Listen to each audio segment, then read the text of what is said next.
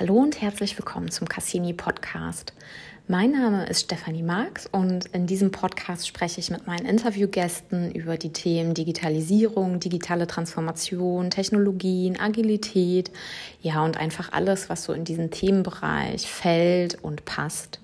Und in der heutigen etwas besonderen Folge spreche ich mit André Stebens. Er hat 2006 die Cassini gegründet und ähm, ja, als Management- und Technologieberatung beraten wir unsere Klienten hinsichtlich der digitalen Transformation. Und ich denke, gerade aktuell merken wir alle, dass ähm, die Digitalisierung gerade von Corona so einen kleinen Anstoß bekommt. Ja, und genau das war auch der Ansatz unseres Interviews. Ähm, ich habe mit André gesprochen, wieso seine Einschätzung ist, wie es auch nach der Krise weitergeht, wie äh, er so die weitere Entwicklung in den deutschen Unternehmen sieht und aber auch vor allem, wie und welche positiven Aspekte aus der jetzigen Krise gezogen werden können von, von Unternehmen. Ja, und dann wollen wir direkt auch mal loslegen. Ja, hallo André, schön, ähm, dass du bei uns bist im Podcast. Ähm, du hast vor mittlerweile 14 Jahren die Cassini Consulting gegründet. Erzähl uns doch mal ein bisschen was über die Intention und ähm, warum du vor 14 Jahren die Cassini gegründet hast. Ja, hallo Steffi. Erstmal vielen Dank, dass ich hier die Gelegenheit habe, da mal ein paar Worte zu, zu sagen, mich hier der aktuellen Situation mal zu stellen. In der Tat, ähm, haben wir 2006 die Cassini Consulting gegründet.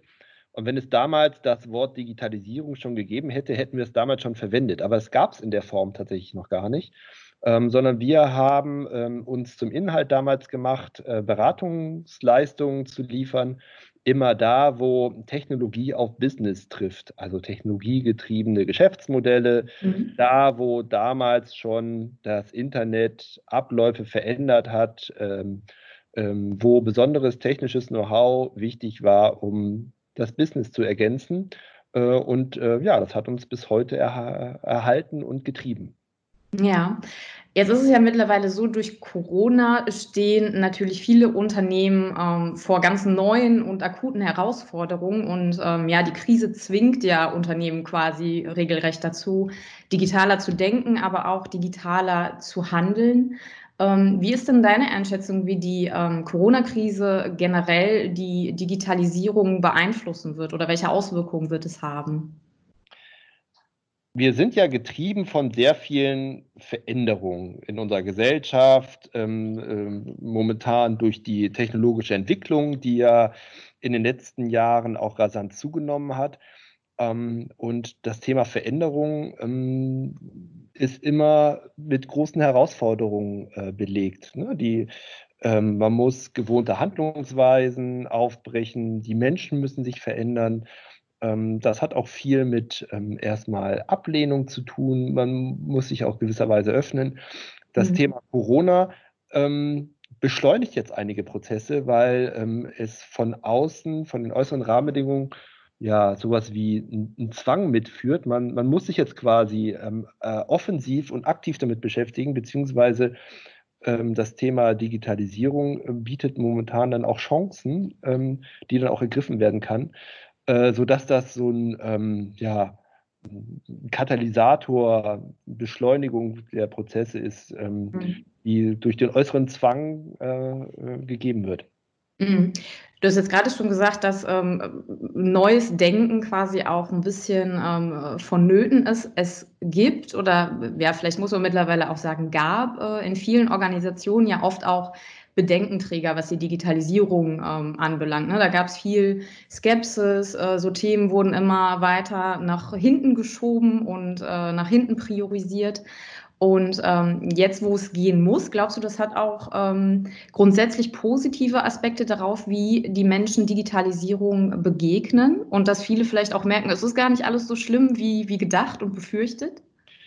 Aber Bedenken haben ja immer eine Ursache, die kommen ja immer irgendwo her. Ähm, äh, häufig ist es ähm, auch sinnvoll, sich mit Bedenken auseinanderzusetzen, weil sie geben gutes, einen guten Indikator für Risiken, die da sind. Ähm, zu einem relevanten Teil sind aber auch Bedenken äh, durch Angst vor Veränderungen äh, zu, zu nehmen oder herbeizuführen.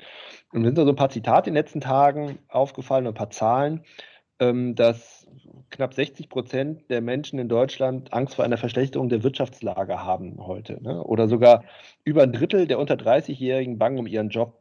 Das sind natürlich alles so ähm, äh, Rahmenbedingungen oder Voraussetzungen, auf denen Bedenken im Sinne von Ängste gut, ähm, gut wachsen können. Äh, und das ist an der Stelle nicht, nicht, nicht hilfreich und nicht förderlich. Ähm, vielleicht können wir jetzt sozusagen ähm, einen Teil dieser Ängste auch nehmen, die dann diesen Bedenken resultieren, dadurch, dass wir eben äh, jetzt auch sehen, dass einige Sachen eben doch funktionieren, ne? dass das Thema mhm. Arbeiten im Homeoffice auf einmal doch funktioniert, dass wir auch in verteilten Organisationen äh, Leistungen bringen können, ohne dass man ähm, eine tägliche Kontrolle der Arbeitsleistung äh, durch physikalische Präsenz vornimmt.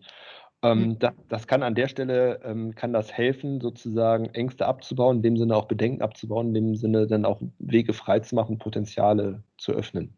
Mhm. Ähm, ja, gerade so das Thema Homeoffice, das verändert natürlich auch so die allgemeine Zusammenarbeit in einem Unternehmen und ähm, ja, so Aspekte wie Vertrauen oder so, das wird ja auch äh, dadurch immer wichtiger. Also komplettes Mikromanagement oder so ist jetzt mittlerweile natürlich irgendwie komplett fehl am Platz.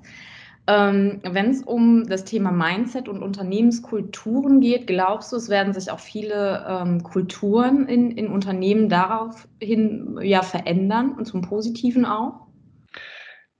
Was man auf jeden Fall festhalten kann, ist, dass ähm, wenn man jetzt eine starke Kultur hat, ähm, hilft die einen in der aktuellen Zeit. Mhm. Also ähm, wenn man äh, da schon äh, Vertrauen gefunden hat äh, oder auch ähm, Gewissheit daraus zieht, dass ähm, Zusammenarbeit auch ähm, über Grenzen hinweg ohne Kontrolle, ohne ständige Kontrolle möglich ist, dann ähm, ist das momentan eine gute Voraussetzung, um auch ähm, gut durch diese Krisenzeit zu kommen, äh, weil man da schon ähm, eingespielte Mechanismen hat, auf denen man sich wieder zurückbeziehen kann.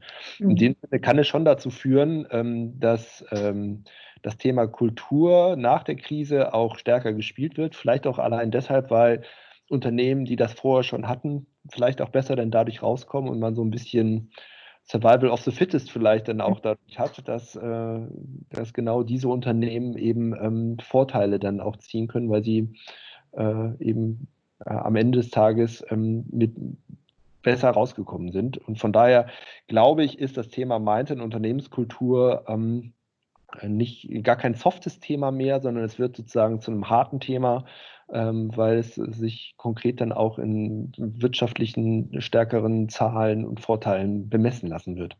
Ja, ähm, du hast gerade so ein bisschen das Thema Digital Darwinism äh, angekratzt. Ähm, viele Studien in der letzten Zeit haben ja immer wieder gezeigt, dass ganz, ganz viele Unternehmen gerade in Deutschland halt einfach noch nicht so weit sind und so ein bisschen hinterherhinken, was die Digitalisierung anbelangt.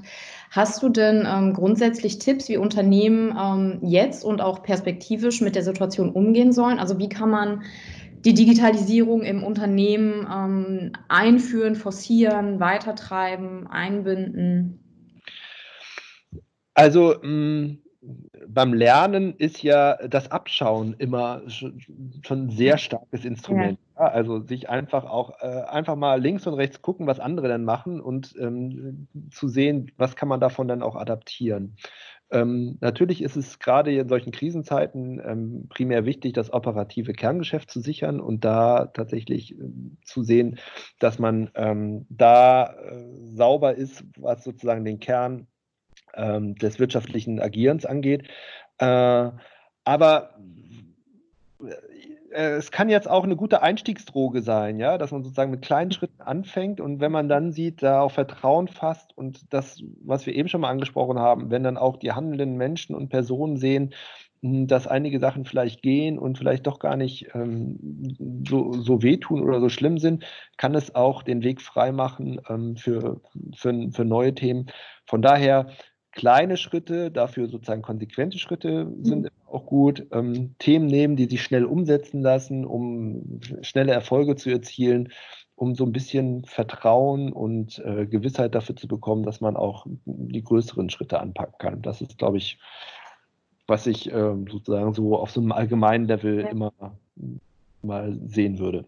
Ja, wenn wir jetzt mal von der Unternehmensebene einen Schritt weiterdenken im Gesamtkontext Deutschland, da ist es ja ähnlich. Ne? Da gibt es ja auch irgendwie einige Studien, dass Deutschland, was die Digitalisierung betrifft, auch äh, jetzt nicht äh, ganz vorne mit dabei ist. Glaubst du, generell in Deutschland wird die Corona-Krise auch nochmal ein guter Treiber sein, um uns in der Hinsicht auch nochmal nach vorne zu bringen? Es passieren ja momentan ein paar ganz interessante Diskussionen. Also ähm, auch hier geht es in der Gesellschaft immer darum, Chancen und Risiken gegeneinander abzuwägen. Ähm, und da ähm, bin ich schon ein Anhänger davon, Sachen, ähm, gerade bevor ich sie groß einführe, ernsthaft zu hinterfragen und auch ähm, alle Implikationen zu überdenken. Mhm. Das bei uns natürlich dann äh, in dem Thema Datenschutz und Sicherheit beispielsweise wird da sehr stark mhm. äh, gepflegt und auch die die persönliche äh, Sicherheit des Einzelnen wird da sehr stark bewertet, was ich ähm, prinzipiell gut finde. Wenn man sich jetzt aber mal die Diskussion beispielsweise anguckt, ähm, wollen wir äh, alle so einen, einen Corona-Tracker haben, ja, mhm. ähm, mhm. und wie jetzt auch an einer technischen Lösung ja mit einer sehr hohen Geschwindigkeit gearbeitet wird, ähm, aber da auch die Sachen schon einfließen, dass man sagt, wir müssen den äh, da die Möglichkeit finden, dass es anonymisiert ist. Man möchte, es muss sichergestellt sein, dass kein persönliches Profil in Datenbanken absehbar ist. Dann finde ich, ähm, werden da gerade Wege beschritten, die äh, es ermöglichen, äh, sehr schnell zu handeln, weil wir, weil die Notwendigkeit da ist, schnell zu reagieren, mhm. trotzdem diese, diese Themen zu berücksichtigen. Und ähm, ich habe die Hoffnung, dass da pragmatische Lösungen gefunden werden, von denen wir dann auch sozusagen nach der Krisenzeit, auf die wir wieder zurückgreifen können. Dass wir nämlich in der Lage sind, ähm, Geschwindigkeit an den Tag zu legen, was die Entwicklung von digitalen Lösungen angeht, ohne dabei so Kernbedürfnisse wie per persönlichen Datenschutz und so weiter zu vernachlässigen. Und wenn wir das mitnehmen könnten, dann hätten wir, glaube ich, einen großen Schritt gemacht, auch in Deutschland. Da können wir nämlich die Vorteile, die wir in Deutschland haben, dass wir die Integrität der persönlichen Daten sehr hoch werten und sehr hoch schätzen, aber trotzdem paaren mit einer, mit einer hohen Geschwindigkeit. Wenn wir das retten können und äh, darauf weiter aufbauen können, dann hätte man, glaube ich, einen großen Schritt gemacht und würde uns auch in Deutschland ähm, gut tun. Und wir könnten dann aber auch ähm, sozusagen eine gewisse Vorreiterrolle dann da auch einnehmen, weil wir nämlich beide, beide Dimensionen gut berücksichtigen und Chancen, Risiken in Einklang bringen. Und ähm, ja, da steckt so ein bisschen meine Hoffnung drin. Und deshalb beobachte ich beispielsweise ganz interessiert, wie das jetzt auch weiterläuft und wie da diese Nutzung von dieser App beispielsweise passieren wird. Mhm. Ja, sehr schön. Ähm, ganz lieben Dank, äh, dass du uns da so einen kleinen Einblick und deine Einschätzung mitgegeben ähm, hast. Äh, schön, dass du da warst. Ja, alles klar. Vielen Dank, Steffi. Alles Gute. Ich hoffe, Sie hatten viel Freude beim Hören unseres Podcasts und wir sind auch immer gespannt, Ihre Meinung zu hören, was Sie glauben, wie es nach der Krise weitergehen wird, wie sich die Digitalisierung in Deutschland weiterentwickeln wird, aber auch welche Chancen gerade jetzt aus der derzeitigen Zeit gezogen werden können. Ansonsten bedanke ich mich aber schon mal ganz herzlich fürs Zuhören. Schön, dass Sie dabei waren und ich hoffe, wir hören uns beim nächsten Mal wieder. Bis dahin, alles Gute.